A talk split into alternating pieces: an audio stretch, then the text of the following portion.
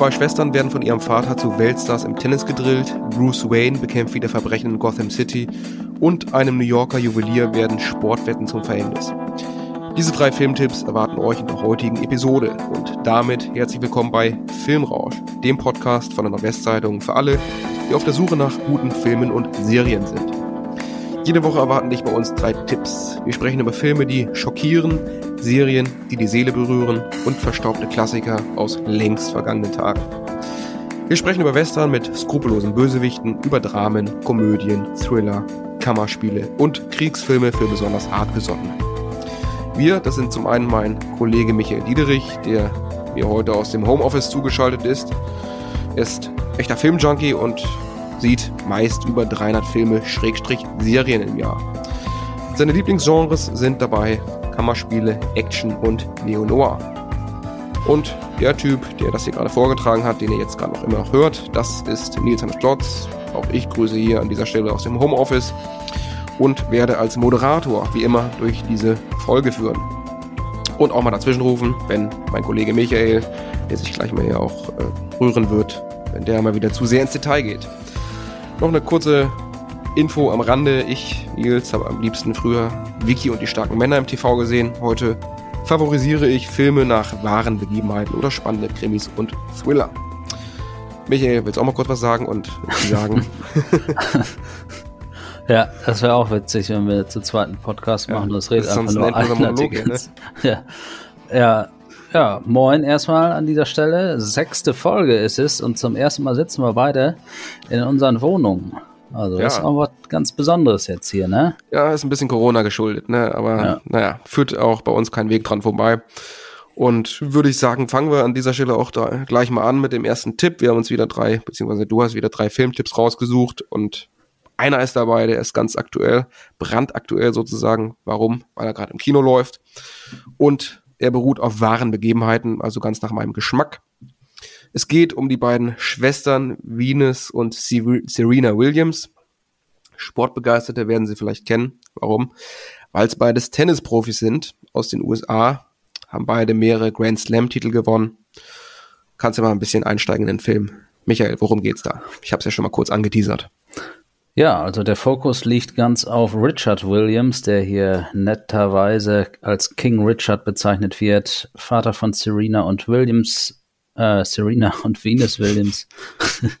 Starker Versprecher, die wohl ja. bekanntesten Tennisschwestern unseres Planeten, würde ich mal sagen. Unzählige Grand Slam-Erfolge bei Olympia Gold abgesahnt. Also, das sind schon zwei ordentliche Kaliber und äh, Jetzt wird der Fokus auf Richard Williams gelenkt. Ein Vater, der unermüdlich fightet für seine zwei Töchter. Er hat ein äh, Leben, was ich würde sagen, eher bescheiden ausfällt, lebt in Compton. Hip-Hop-Fans werden Compton vielleicht kennen, ein Elendsviertel nahe Los Angeles und hat keine richtigen Trainingsplätze, keine gute Ausrüstung, aber fightet einfach unermüdlich und setzt sich dafür ein, dass seine Schwestern äh, sozusagen aus dem schlechten Viertel rauskommen und erfolgreich werden. Hat sich dann auch bewusst den Tennissport vorgenommen, weil er sagt, er ist von Weißen dominiert, es wird Zeit für schwarze Personen im Tennis. Hm, das ist so die, ja, das ist so die Ausgangssituation. Ja, verkörpert, ich glaube, du hast es noch nicht erwähnt, wird der Richard Williams von Will Smith. Man kennt ja. ihn, vierfacher Grammy-Preisträger, bekannt aus Filmen wie Men in Black oder Das Streben nach Glück. Kannst du mal erklären ähm, oder bewerten für dich, welche Figur macht Will Smith so in diesem Film und gibt es eine Szene oder mehrere Szenen, die da besonders in Erinnerung geblieben sind, die du vielleicht ja. als besonders stark empfunden hast? Ja, also zuerst einmal Will Smith ich freue mich immer wieder, ihn in guten Rollen zu sehen, weil er die nicht so häufig hat. Man in Black hatten wir auch schon ein paar Mal besprochen, bin ich ein Riesenfan von, wie er da mit Tommy Lee Jones zusammen super Duo abgibt. Dann hatten wir ihn in Prince of Bel Air, also Comedy-Ausrichtung und jetzt hat er mal wieder eine gute Rolle. Und King Richard ist eher so ein Sturkopf, eher einer, der sich nichts sagen lässt, der einfach immer sagt, wir schaffen das, wir machen das, ihr seid die Besten. ich bringe euch durch, der aber auch hart ist zu seinen äh, Töchtern, die permanent auf den Platz äh, scheucht und sagt, ihr müsst hier hart leben äh, und euer hart trainieren in dem harten Leben, was ihr habt. Und damit das ihr was erreicht. Ja. Genau, und rein äh, von der Optik her sieht der total lustig aus, zeigt immer Shorts. Geht auch immer so leicht gebückt, ne? Geht so, so leicht gebückt und äh, ist jetzt nicht so der Typ, der immer Shorts tragen sollte, so rein von der körperlichen Verfassung. Und das allein, wenn du dir den Typen so anguckst, wie der da über die Leinwand schlendert, das sieht schon lustig aus. Aber dann ist er permanent hartnäckig, gibt nicht nach, sagt dann, nee, wir ziehen das durch, wir machen das jetzt und ihr könnt mich alle mal. Und fand ich irgendwie sympathisch, so diese, diese äh, Art. Wobei ich auch sagen muss, dass der Film auch einige Schwächen hat, was die Figurenzeichnung von Richard Williams angeht. Wollen wir Na, da jetzt schon einsteigen? Ja, schieß mal raus. Schieß mal los, heißt es. Ich sag mal, damit, wo ich oder wo ich jetzt nicht so gut mit leben konnte, ist, dass der Film von Serena und Will, äh, Venus Williams mitproduziert wurde. Und da ach, das wusste ich, ich gar nicht. Hm, ja, und okay. da denke ich dann immer, ach, das ist ja dann nicht der objektive Blick auf die Geschichte, sozusagen sagen dann die Töchter, wie die ihren Vater so wahrgenommen haben. Und immer, wenn der Film sozusagen den Hauch von Kritik zeigt, es gibt so ein paar Szenen, die so andeuten, was eigentlich auch King Richard für ein schwieriger Typ war. Hm. Dann kommt wieder was anderes. Dann kommt wieder irgendwie so, er war so toll. Oder dann kommen Erfolge, die angedeutet werden in den, in den Nachwuchsturnieren. Aber so richtig in die Tiefe geht das nie. Und da dachte ich dann auch, ja, toll wenn das auch produziert wird von den Töchtern, dann ist das auch irgendwie klar, dass da so ein Resultat dann zustande kommt. Dabei hätte der Film ja durchaus äh, genug Zeit gehabt, da in die Tiefe zu gehen. 145 Minuten geht er ja insgesamt. Ähm, ich muss sagen, bei mir äh, oder für meinen Eindruck, ich habe den Film ja auch im Kino gesehen, haben da auch so ein bisschen die Poenten gefehlt oder herausragende Momente. Wie siehst du das? Ja, ich sag mal, Will Smith ist wirklich in einer richtig guten Verfassung. Also es hat mich ein als bisschen Schauspieler, ja. als Schauspieler, es hat mich ein bisschen erinnert an das Streben nach Glück.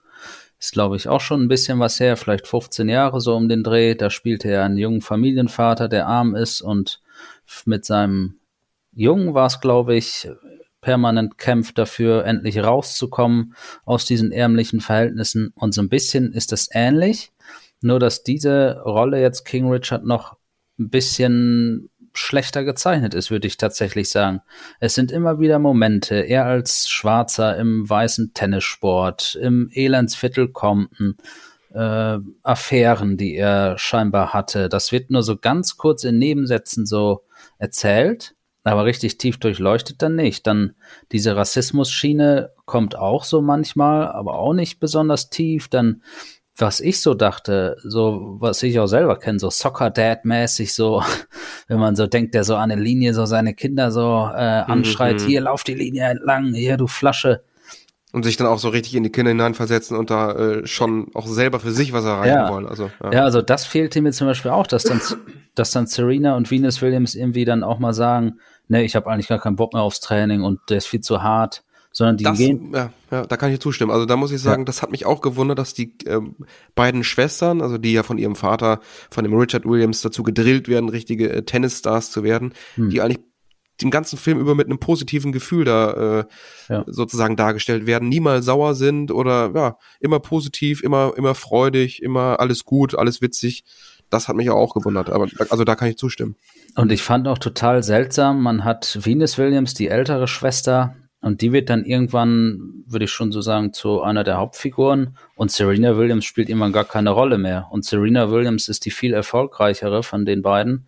Und die ist so irgendwie maximal noch in der Statistenrolle irgendwann. Und, da frage und der Knight mich, wird auch nicht gezeigt.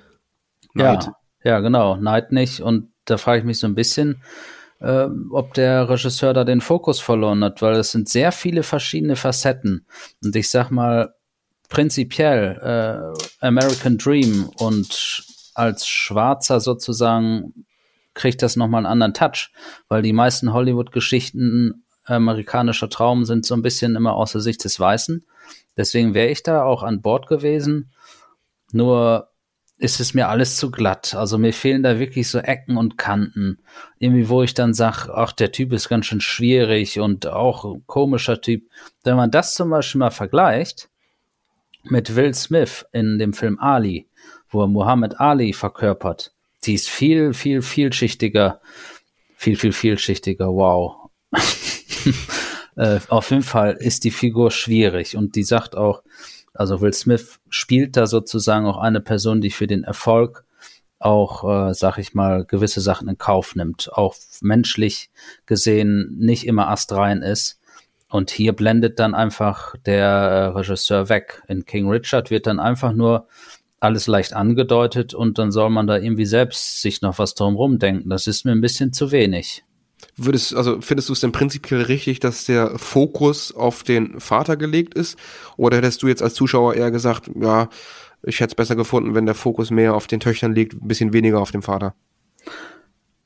Äh, da bin ich mir zum Beispiel gar nicht so sicher, weil ich sag mal, über die zwei bekanntesten Tennisschwestern einen Film zu machen, das wäre natürlich interessant. Vor allen Dingen in der heutigen Zeit machst du einfach eine äh, doppelte Hauptrolle äh, und dann wäre das eine ganz coole Sache geworden. So liegt der Fokus auf einer Person, die jetzt nicht so häufig im Rampenlicht stand. Vielleicht, mhm. äh, falls wir ältere Zuschauer haben, die werden vielleicht noch alte Videoaufnahmen sehen, wie er da an der Seitenlinie in Shorts rumstand. Aber ich kannte ihn jetzt zum Beispiel nicht. Ich habe vorher noch nicht ein Bild von ihm mal gesehen, im Fernsehen gar nichts.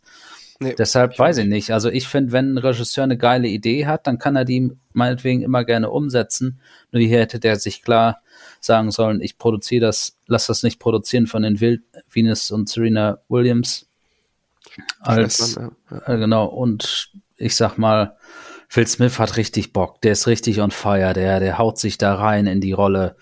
Und ich weiß nicht, also ich fände es halt richtig schade, wenn man Will Smith jetzt sozusagen durch eine unscharfe Figureninszenierung da einen möglichen Oscar wegnimmt, weil er ist jetzt nominiert. Oscar beste Hauptrolle, Will Smith. Es wäre sein erster Oscar.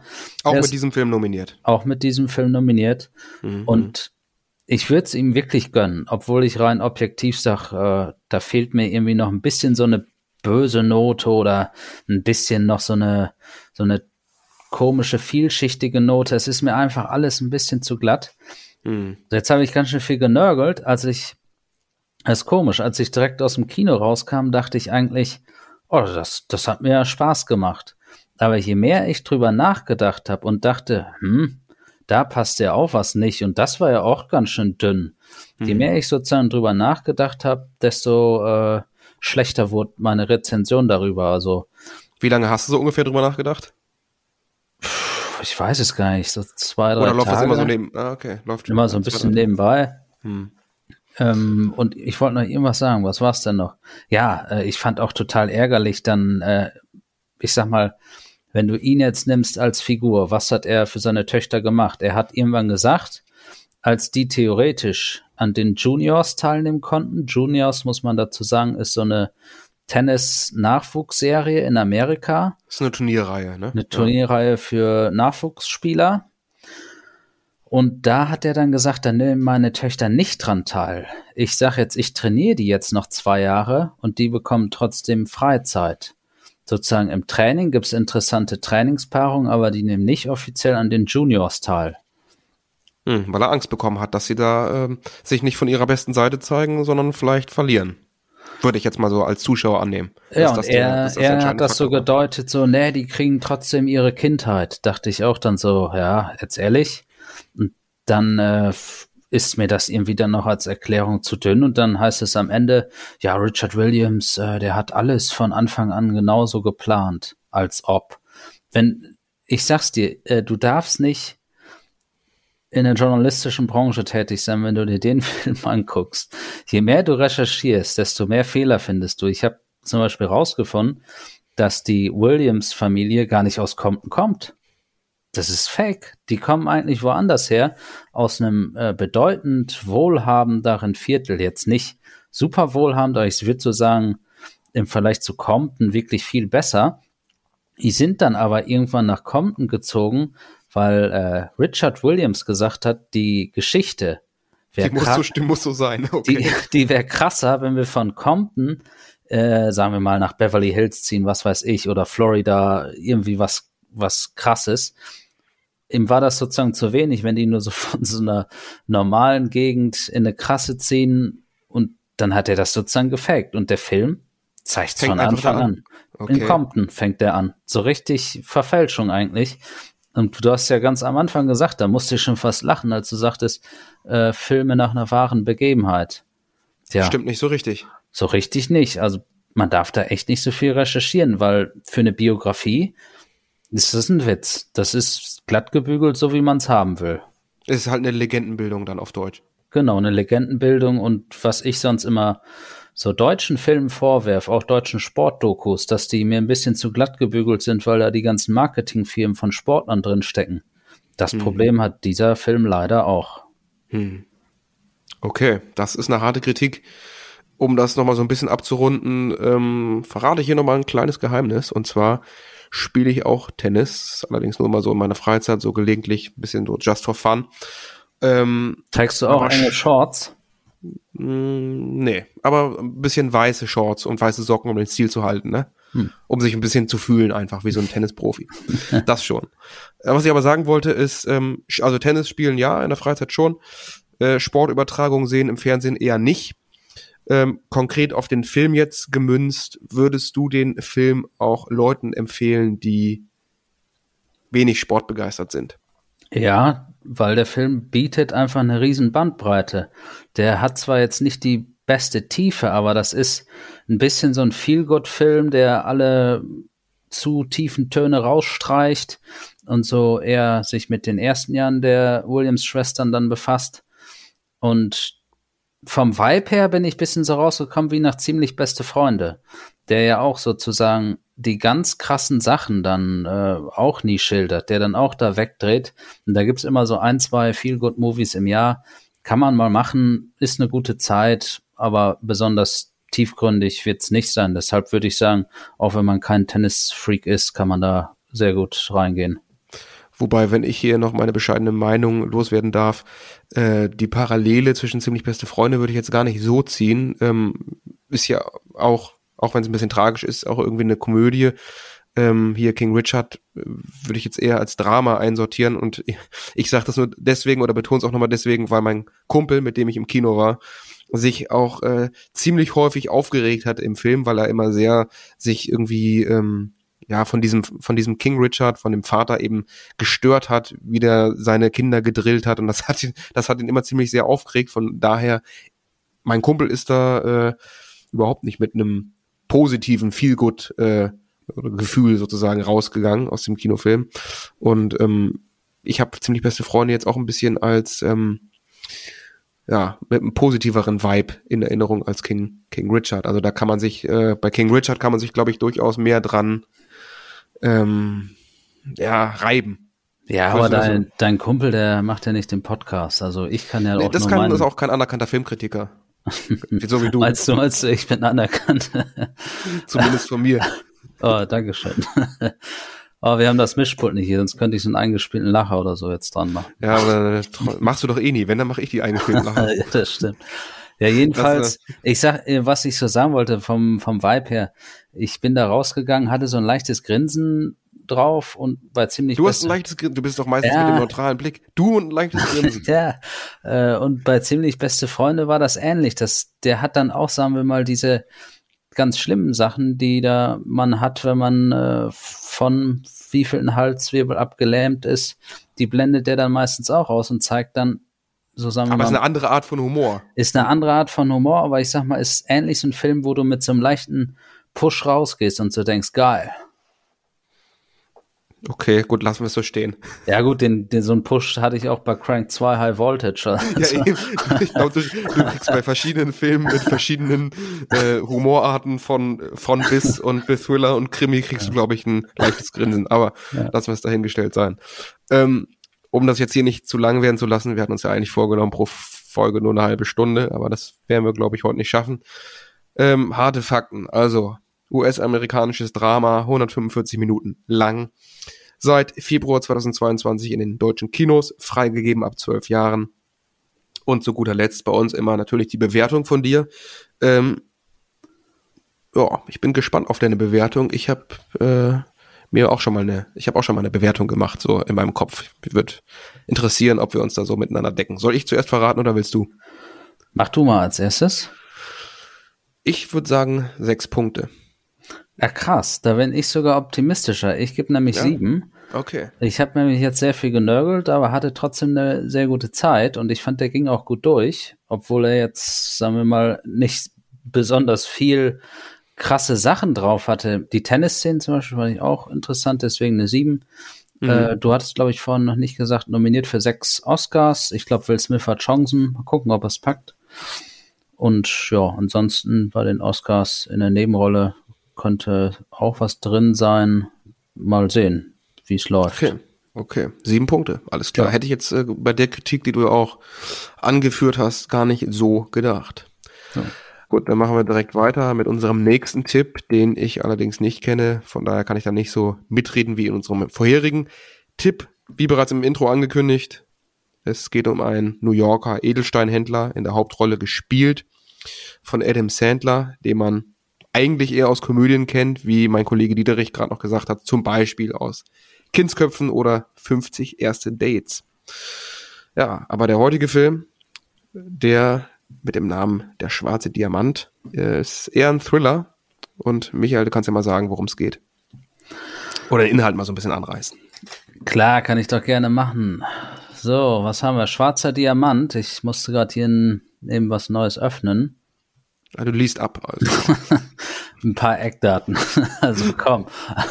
Das kannst okay, du mir jetzt nicht das, übel nehmen. Das, das, ist erlaubt. Nee, ich nehme es nicht übel. Ich, ich muss gerade den Namen nochmal gucken. Also Adam Sandler spielt Howard Redner einen jüdischen Juwelier im New Yorker Diamantenviertel. Das klingt jetzt aber doch sehr abgelesen. Was? Das war jetzt gerade, ich habe nur den Namen nachgeguckt. ich mach's jetzt wieder Freestyle. Okay, ich guck dich jetzt nur an dabei. Das kann ich ja nicht überprüfen, du schaust in den Bildschirm. Okay. Aber mach mal, fahr mal, fahr mal fort. Jedenfalls, Howard Redner, gespielt von Adam Sandler, hat ein Juweliergeschäft und er hat, sagen wir mal, immer wieder prominente Leute bei ihm im Laden. Und eines Tages kommt ein riesiger Typ in sein Geschäft.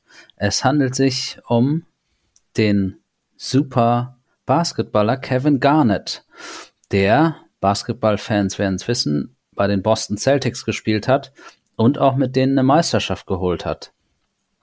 Und der kommt sozusagen eines Tages in den Film und möchte unbedingt einen ganz bestimmten Diamanten haben und sagt sozusagen, was muss ich machen, um den zu bekommen? Ich brauche den für mein Spiel heute Abend, äh, ich brauche einen Glücksbringer oder sowas. Und Adam Sandler sagt, oh, der ist ganz viel wert, ich weiß nicht, ob ich den geben darf. Ja, nur eine Nacht, gib mir nur eine Nacht. Okay, eine Nacht kriegst du diesen Diamanten mit und wenn er dir gefallen hat, gibst du mir so und so viel Geld. Er geht den also den Diamanten hat er einfach da gehabt im Laden oder wie? Oder musste der den erst bestellen? Hat er in so einem, äh, ich sag mal, in so einem Hinterzimmer gehabt. Und mhm. Sandler meinte, der ist so viel wert. Äh, Kevin Garnett, nimm den mal mit. Viel Spaß damit. Aber ich kann dir sagen, der ist bestimmt eine Mille wert oder was weiß ich oder eine halbe Mille. Krieg den mit. Und an der Seite von Adam Sandler spielt sozusagen ein Vermittler, der heißt da Dimane wird gespielt von Lakeith Stanfield, den ich auch sehr mag in seinem Schauspiel. Und er sagt sozusagen, ich passe dann auf, dass äh, Kevin Garnett keine Scheiße baut mit deinem Diamanten. Okay, mhm. das ist so die Ausgangslage. Und Sandler ist spielsüchtig, also dort in dem Film. Und er also braucht, also der Edelsteinhändler ist spielsüchtig. Genau, genau.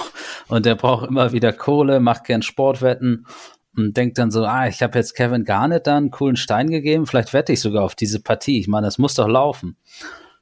Und naja, es entwickelt sich, sagen wir mal, zu einem Katz- und Maus-Spiel, weil Howard Redner, also Adam Sandler, leider sehr viele Schulden hat und Geldprobleme.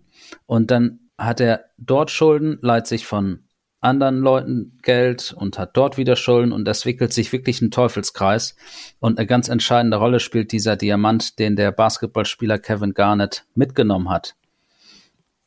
Klingt das alles ist, sehr, sehr spannend, ja. Es ist so, sagen wir mal, die grobe Ausgangslage. Ich würde so sagen, das sind, weiß nicht, die ersten 20 Minuten des Films. Hm. Ist auf Netflix erschienen und ist für mich vielleicht der beste Netflix-Film aller Zeiten. Ich okay, habe dir jetzt mal was rausgesucht. Ja, ja. Und Adam Sandler hatte die Performance seines Lebens. Ich habe Adam Sandler noch nie in einer guten Rolle gesehen und hier spielt er überragend. Ich habe ihm jeden Satz abgekauft. Ich habe den im Originalton geguckt und einfach, der spielt diesen Juwelier mit so, mit so einem ganz fiesen, aber auch komischen, aber dann auch wieder traurigen sag ich mal, Gefühl da irgendwie mit drin. Also du guckst ihn in die Augen und denkst nur so, ach Mensch, warum machst du denn jetzt da noch eine Sportwette? Warum machst du denn da jetzt eine Handicap-Wette und sagst dann irgendwie hier, die Chicago Bulls schlagen die Lakers mit zehn Punkten, muss das denn sein? Und das tut einem schon ein bisschen weh. Und okay, das war jetzt ja, das war jetzt ja alles äh, zum Inhalt. Inhalt finde ich erstmal sehr äh, spannend. Was ich so in den Kritiken vorab gelesen habe, ist, dass die Atmosphäre doch sehr ähm, besonders äh, oder experimentell vielleicht auch ist. Also zum Beispiel jetzt mal in puncto Wortwahl sehr rustikal zum Beispiel. Ähm, ich glaube, das Wort Fuck wird in 130 Minuten irgendwie etwa 400 Mal benutzt oder so. Ja, ist habe ich, geil. Äh, hab ich in der Recherche. ja, ist geil, genau. äh, ich, ich, will nur so ein bisschen, dass du die ähm, Atmosphäre mal gleich beschreibst. Und ähm, also das Wort Fuck etwa 400 Mal benutzt in dem Film. Und Kameraführung und Filmmusik, alles soll so ein bisschen spezieller sein. Ähm, vielleicht kannst du einfach noch mal ein bisschen, ähm, abgesehen vom Inhalt, jetzt mal die Atmosphäre vom Film beschreiben. Also einfach im Punkto Wortwahl, Dialoge, Kameraführung, Musik. Das ist ja, glaube ich, anders als in herkömmlichen Filmen, sage ich jetzt mal, wie man es zumindest gewohnt ist. Genau, der schwarze Diamant ist schon ein filmisches Experiment und es ist total geglückt.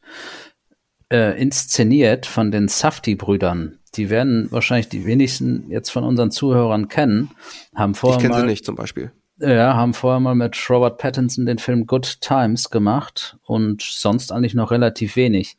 Und die schaffen es immer eine bestimmte Situation sehr gut einzufangen. Ich sag dir jetzt mal als Beispiel, äh, Sandler ist da in dem Laden drin, will irgendeinen Diamant verkaufen, telefoniert gleichzeitig, dann kommt sein Vermittler an, will was von ihm und du kriegst diese ganze Hektikwelle, irgendwie, dass die Szene dauert irgendwie 10, 15 Minuten, was da alles auf ihn einflattert, die ganzen Leute, die da ankommen und die ganzen Leute, die im Laden stehen und hier, wie viel kostet denn der Diamant? Sag doch mal, wie viel der jetzt kostet. Er ist am Telefon, äh, telefoniert mit dem anderen. Ja, ich gebe dir gleich die 3000. Äh, Entschuldigung, die schuldig dir. Ja, ja, warte. Äh, Diamant kostet 5 Euro. Ach so, du willst den großen kaufen. Eine Million. Äh, nein, hab mich vertan. Sind doch nur 100.000. Äh, Kevin Garnett ist in meinem Laden. Oh, oh, oh äh, MVP, Greatest of All Time, komm mal mit. Also man sitzt als Zuschauer da mit einem Puls von 180. Ja, und du wirst da voll geballert mit Figuren, mit Sätzen und so wie es halt in echt ist, was, was ich sehr häufig an Filmen kritisiere. Person A kommt ins Geschäft rein, sagt, hallo, ich hätte gerne eine Laugenstange. Person B antwortet, Laugenstange ist aus. Wir haben nur Koks im Geschäft. Mhm. Und, äh, und dann warten die sozusagen, bis die ihre Dialogzahlen sagen.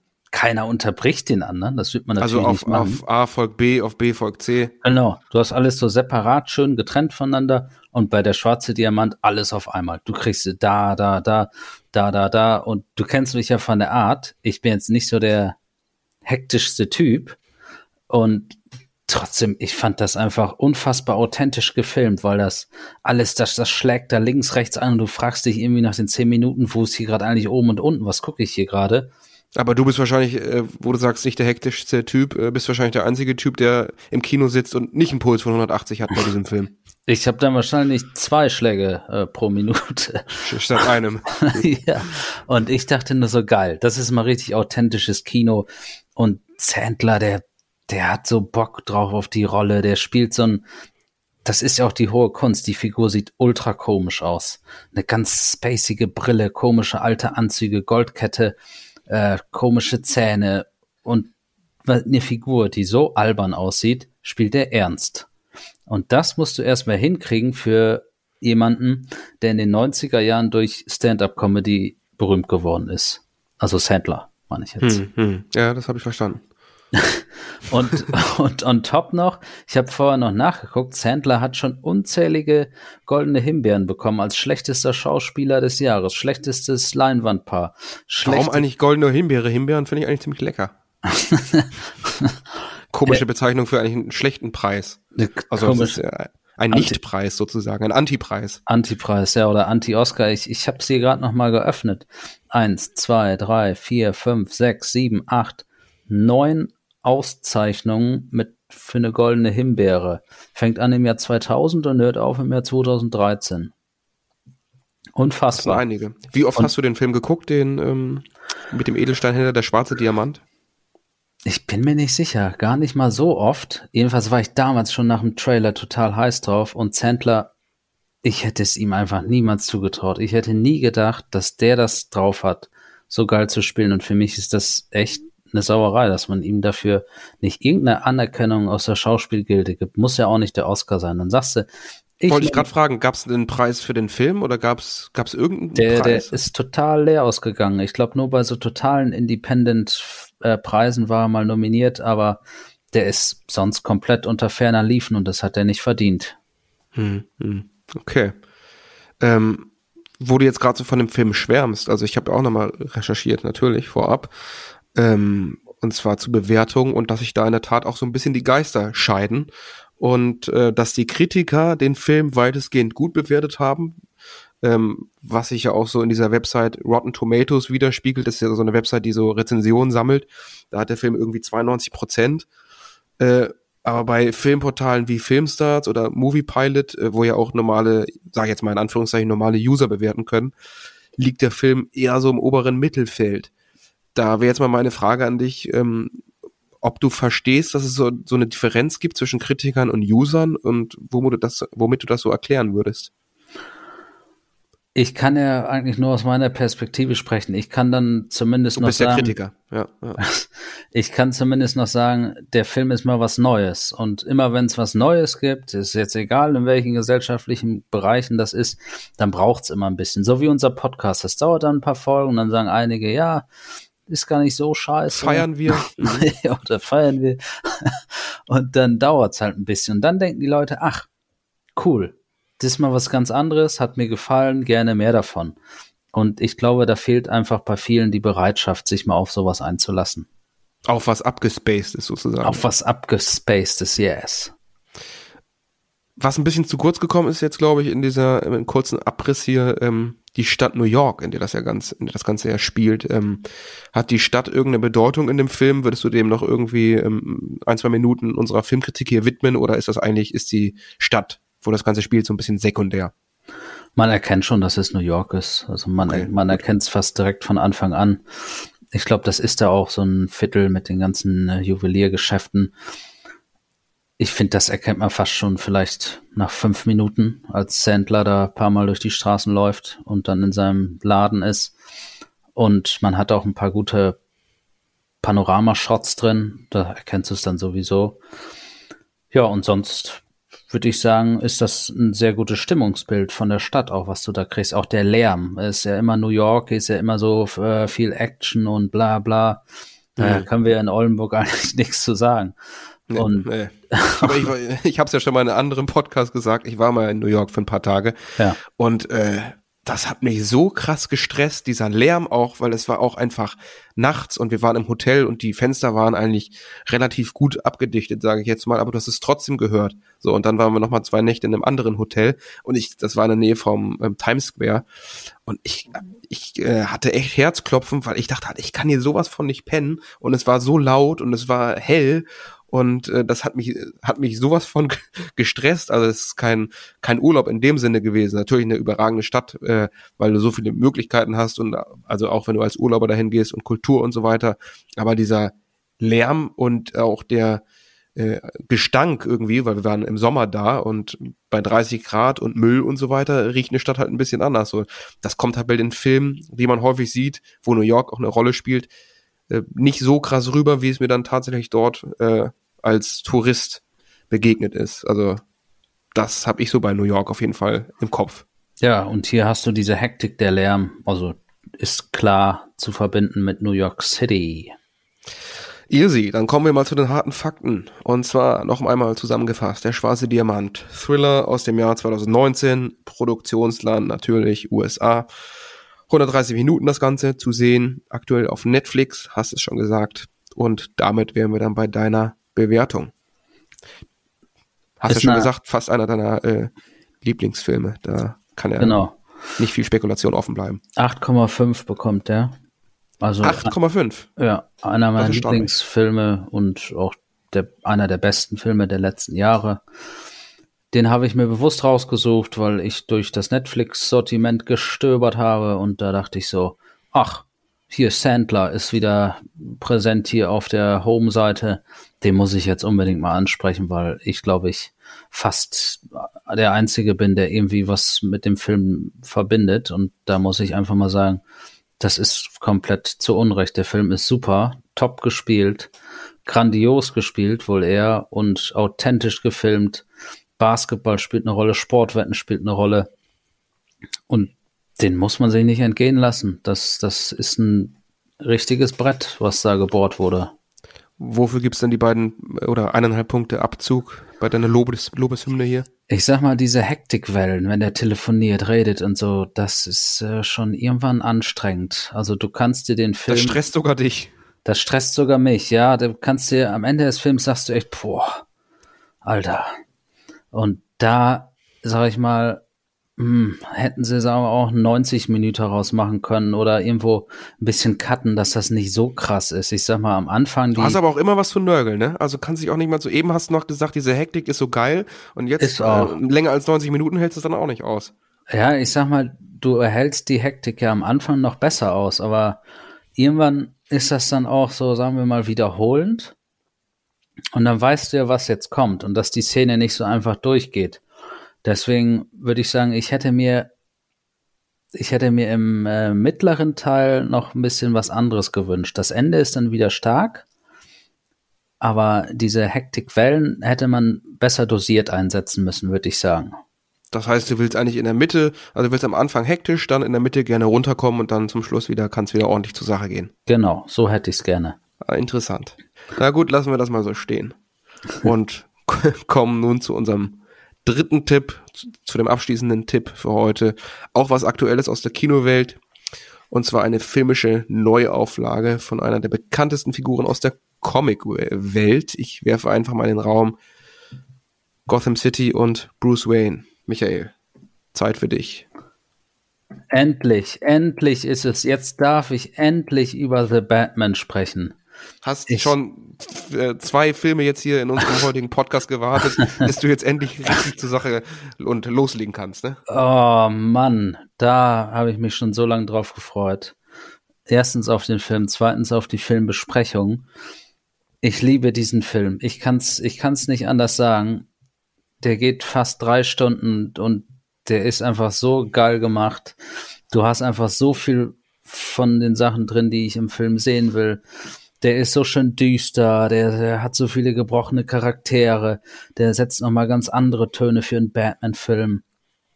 Und einen geilen Soundtrack, du hast ein geiles Batmobil, du hast was hast also alles geil, alles, alles geil. hast alles geil und äh, da muss ich einfach sagen, das ist das ist für mich ein Meisterwerk von der Inszenierung auf jeden Fall und da wir können wir können ja mal vorne anfangen mit dem Hauptdarsteller, der diesem Batman von Robert Pattinson verkörpert wird. Man kennt ihn vielleicht aus Twilight oder da ist er zumindest bekannt raus.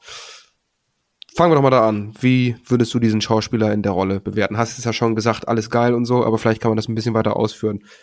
Ja. Wie hat er das Ganze gemacht? Ja, klar, da kann ich natürlich gerne drüber reden. Und zwar ist ja auch immer die Frage, wie ist der Batman-Darsteller? Wie, wie macht er das? Wie sieht das Kinn aus? Wie sehen die Augen aus? So ein bisschen eigentlich wie bei Bond, dachte ich. Bei Bond dreht sich auch immer alles um den Schauspieler und wie hat er das gemacht. Und Robert Pattinson, bekannt aus dieser Vampirschnulze Twilight, der macht super. Und das hätte ich von ihm zumindest vor ein paar Jahren nicht gedacht. In letzter Zeit nimmt er sich auch wirklich vielseitigere Rollen. ich habe ihn zum Beispiel in der Leuchtturm gesehen, den wir vielleicht auch nochmal besprechen werden hier. Und da fand ich ihn schon super. Und da dachte ich eigentlich, ah, da kann nichts mehr schiefgehen jetzt. Und der, der macht super. Der spielt so ein bisschen vom, äh, vom Schauspiel her etwas reduzierter. Du hast in dem ganzen Film sowieso nicht die meisten Dialogzeilen, was so ein, so ein Typen wie mir natürlich gut entgegenkommt. Alles so ein bisschen düster, er ist immer Regen. Und Pattinson verkörpert Batman auch eher als ruhigerer, verschlossener Typ, ist auch gleichzeitig nicht die Ultrakante, was ja sonst bei Batman so war. Ich erinnere mich da an Ben Affleck in dem neuesten DC-Film Justice League zum Beispiel. Das ist ein ordentlicher Brecher gewesen. Ich, ich habe es, glaube ich, auch schon in der Filmkritik in der Nordwestzeitung geschrieben. Du hast es nicht im Podcast besprochen, ne? Aber in der Im Print, in, der, in der Zeitung. Richtig, der richtig. Es gibt's auch noch, gibt's auch noch. Und da habe ich dann geschrieben, zwischen Pattinsons Batman und Afflecks Batman liegen 30 Kilo. Safe. Weil die beiden, ich habe das sogar mal nebeneinander gelegt, Affleck und Pattinson. Das ist echt fast die Hälfte. Der ist fast halb so breit wie Afflecks Batman. Und ich dachte dann so, okay, das ist mal ein ganz anderer Dreh. Das ist jetzt nicht die krasse Kante, der hat schon, sagen wir mal, ein bisschen sowas Verborgenes, Interessantes, was er da so spielt. Und ist auch dann in einigen Szenen wirklich der ultimative, was, was soll man sagen? Ne, ich, ich mach's mal so du hast hier eher so ein Batman in der Anfangszeit. Ich glaube, es ist auch das zweite Jahr von Batman, sagen die am Anfang. Das ist mein zweites Jahr als Superheld sozusagen. Und er ist noch so ein bisschen aus dem äh, Street Fighter Level. Der hat jetzt noch nicht diese Hightech-Ausrüstung, wo du da mit irgendwelchen Kampfjets rumfliegst und was abballern kannst. Er ist noch ein bisschen, bisschen, sag ich mal, amateurhafter. Also die Faustkämpfe zum Beispiel auf der Straße sind auch offen. Wenn dann da so ein Schlägertrupp ankommt, dann kriegt er auch immer einen so gegen Kiefer und muss dann erst einen Moment sich wieder sammeln. Und es ist alles ein bisschen auf Augenhöhe eher. Das ist jetzt auch sein, sein Badpot, äh, ist eher so ein Motorrad. Das Batmobil, das sieht aus wie ein Ford Mustang. Ja, das, das wolltest du ja auch nochmal beschreiben. Ich muss mich hier bei meinen Fragen so generell, kann man für die Hörerinnen und Hörer auch nochmal sagen, so ein bisschen auf deine Notizen äh, stützen, weil ich jetzt nicht der größte ähm, Fan von dieser Comic, von diesen Comic-Welten bin. Aber du wolltest auf das Batmobil, hast ja auf jeden Fall mir im Vorhinein gesagt, auch nochmal ausführlicher zu sprechen kommen kannst du ja gerne jetzt auch nochmal machen. Was, wie sieht das aus? Ich glaube, das ist ja immer relevant bei Batman. Ja, klar, bei Batman-Film fragst du dich, wie ist der Darsteller, wie ist das Batmobil, vielleicht Catwoman, wie sehen die anderen aus, wie ist das Kostüm und das Batmobil, das, das wird fast schon vorgeführt wie eine eigene Figur. Ich meine, irgendwann gibt es so eine Szene zwischen dem Pinguin, also auch so ein, so ein Schurke, und äh, Batman und da kommt Batman einfach so zu so einem Payoff so zu Fuß. da dachte ich auch nur, Alter, wie lame ist das denn? Der geht jetzt einfach so zu Fuß hin. Ich dachte, fahr doch gleich mit Fahrrad dahin einfach.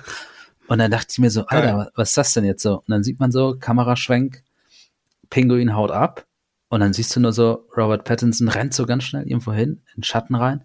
Da hörst du nur so, hörst du so einen richtig dröhnenden Bass und ich dachte, Alter, was ist das jetzt für eine geile Figur? Kommt jetzt ein neuer Charakter? Ja, das Batmobil. Du hast hinten so einen Kanonenauspuff, der dann da erstmal gezeigt wird. Sieht alles aus wie ein Ford Mustang GT, finde ich so, vom, von der Optik her. Dann steigt er ein, zack, es geht los. Und wie das gefeiert wird, das Batmobil. ich fand die Szene so geil.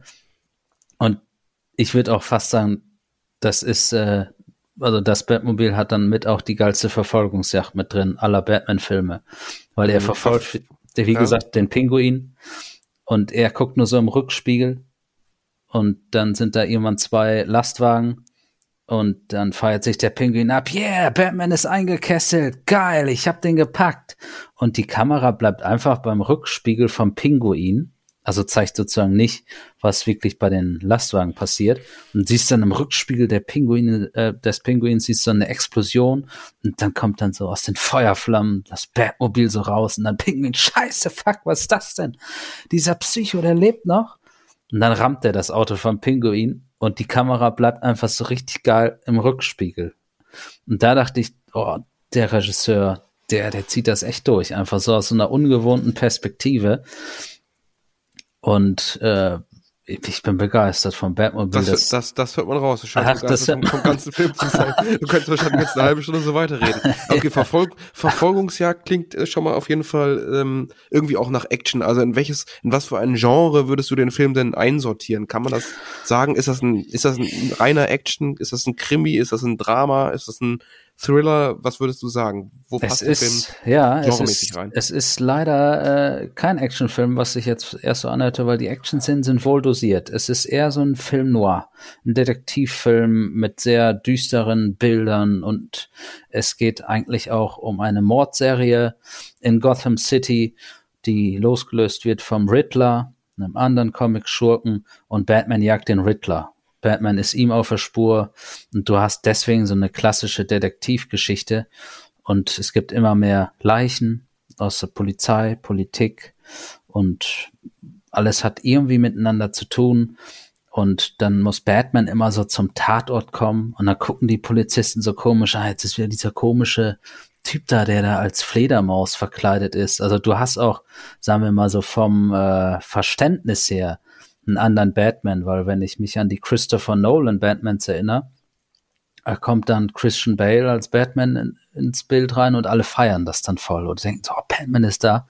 Und da denken so die Polizisten, äh, was ist das denn hier? Was ist das für ein Freak? Und hm.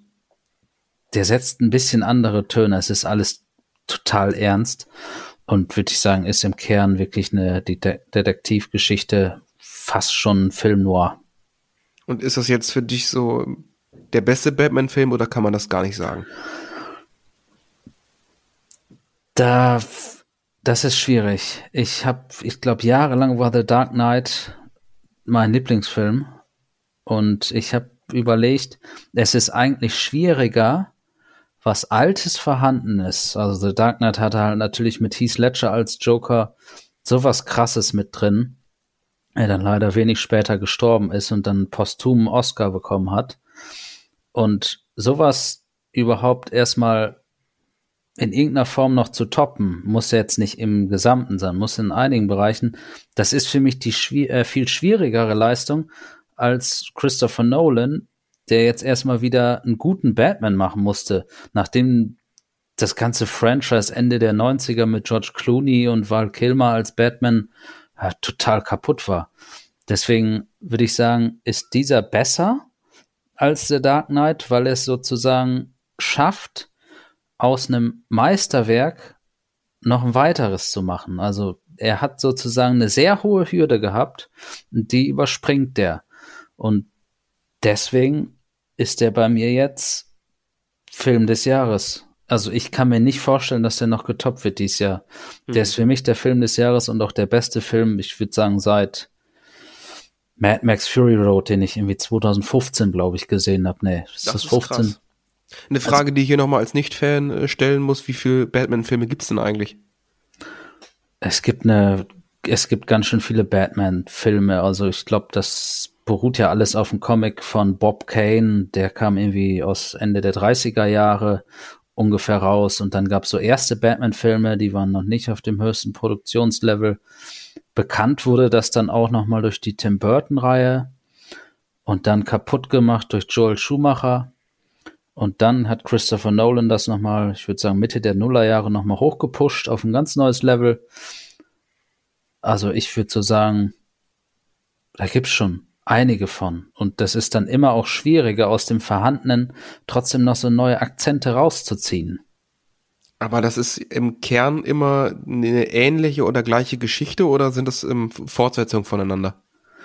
Das ist im Kern etwas anders, diesmal zumindest. Also sonst hatten die Filme meistens irgendwie zwei, drei miteinander zu tun. Jetzt ist es komplett was Neues, also alleinstehend. Also der Inhalt ist ein anderer als sonst. Ja. Mhm, okay. Und würdest du sagen, so als jemand, der von diesem Batman-Universum, so wie ich, noch gar keinen Plan hat, äh, kann er einfach äh, unbefangen und äh, reingehen, reinstolpern und sich den Film reinziehen? Oder meinst du lieber Finger von lassen, wenn man so mit Comic nichts zu tun hat? Ich glaube, da musst du kein Comic-Fan für sein, aber ich glaube, dass der Film dir nicht liegen wird, weil der Film total düster ist und fast keine Gags hat und Ich brauche keine Gags. Also ich bin ja auch Fan an sich von, von diesen äh, düsteren äh, skandinavischen Noir-Filmen. Mag ich auch gerne. hast du mal den Film 7 gesehen? Ja, ist aber schon ewig her. Fandst du den gut?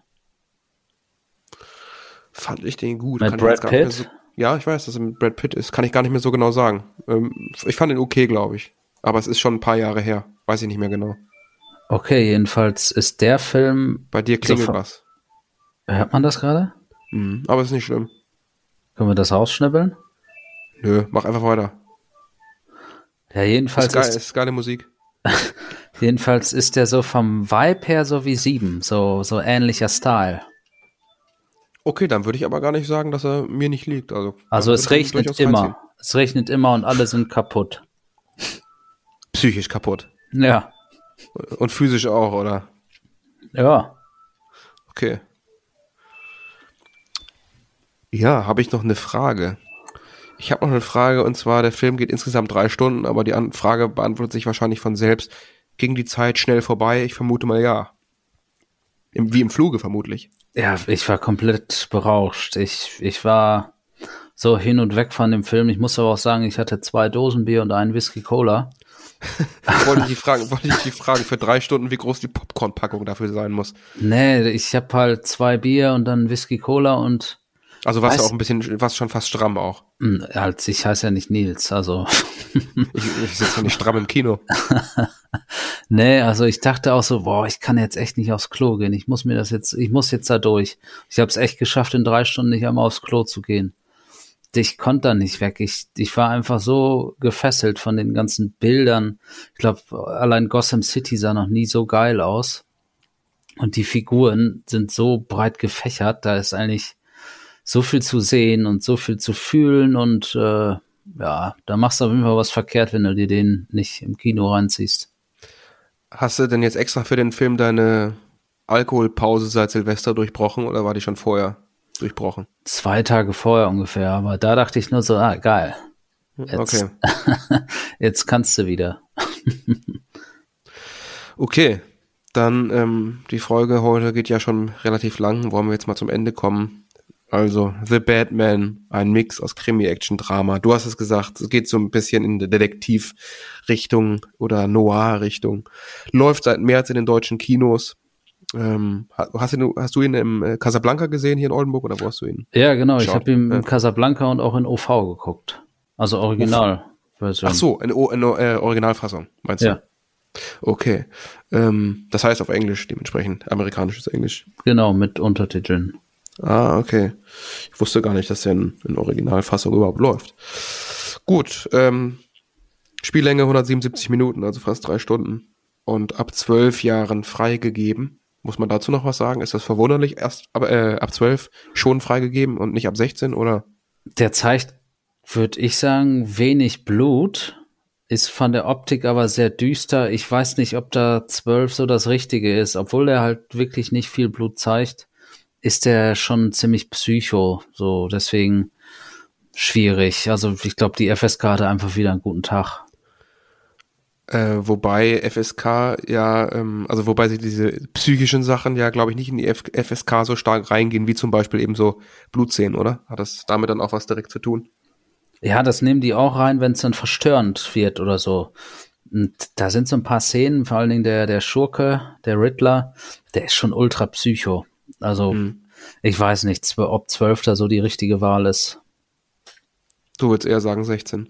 Ja. Wie viele Punkte gibst du dem Film denn? Neun von zehn. Neun von zehn. Die zehn von zehn werden wir, glaube ich, nie hören hier bei Filmrausch. Wir hatten einmal neuneinhalb in einer früheren Folge, aber ja, die treuen Hörer werden wissen, dass neun von zehn von einem Michael Diederich in der Skala schon ein sehr hohes Ranking ist. Ich, Ich glaube auch neuneinhalb hatten wir gar nicht. Es war achteinhalb. ich glaube, wir hatten mal neuneinhalb. Ähm, ich werde es recherchieren und ich würde mich aber auch freuen, wenn unsere eifrigen Hörer und Hörerinnen äh, da auch nochmal recherchieren würden und das schreiben würden, gerne wie immer an eine unserer E-Mail-Adressen, entweder an meine nils.klotz.nwzmedien.de oder an Kollege Diederich mit der Mailadresse michael.diederich.nwzmedien.de Und ja, dann war das hier wieder eine Folge Filmrausch. Ich hoffe, es hat Ihnen und euch gefallen und in einer Woche hören wir uns wieder. Michael. Das perfekte Schlusswort.